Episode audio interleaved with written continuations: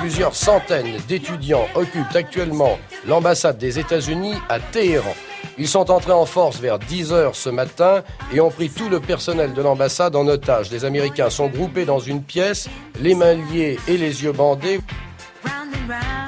La présidentielle 1980 s'est jouée un an jour pour jour avant le jour de l'élection, le 4 novembre 1979. Ce jour-là, 400 étudiants pénètrent dans l'ambassade des États-Unis à Téhéran, accusés d'être un centre d'espionnage par le nouveau régime islamique. 52 otages américains sont retenus. 13 seront libérés dans les premières semaines, mais durant toute l'année de l'élection présidentielle, Jimmy Carter, le président américain, est occupé à tout faire pour libérer les otages américains. Affaibli par la crise qui révèle une nouvelle fois son absence de leadership, Carter met sa campagne de côté, se concentrant presque exclusivement sur l'affaire iranienne.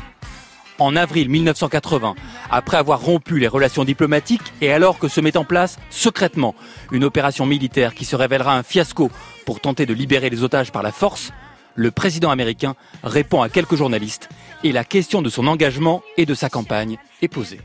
J'ai consacré beaucoup de temps au problème des otages. Jamais ceci ne quitte mon, ma pensée à tout moment. En plus, il m'a fallu gérer ma campagne de réélection. Mais jamais, à aucun moment, je n'ai négligé la question iranienne. Jamais n'en apathie. Parce que je me préoccuperai trop du problème de l'élection. La libération des otages devient l'enjeu de la présidentielle. Libéré avant l'élection, Carter peut gagner. Mais le 4 novembre 1980, les otages le sont toujours.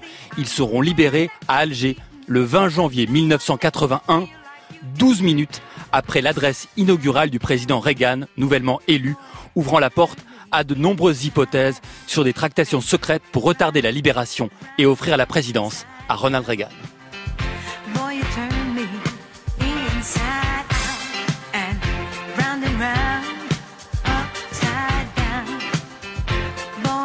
You turn me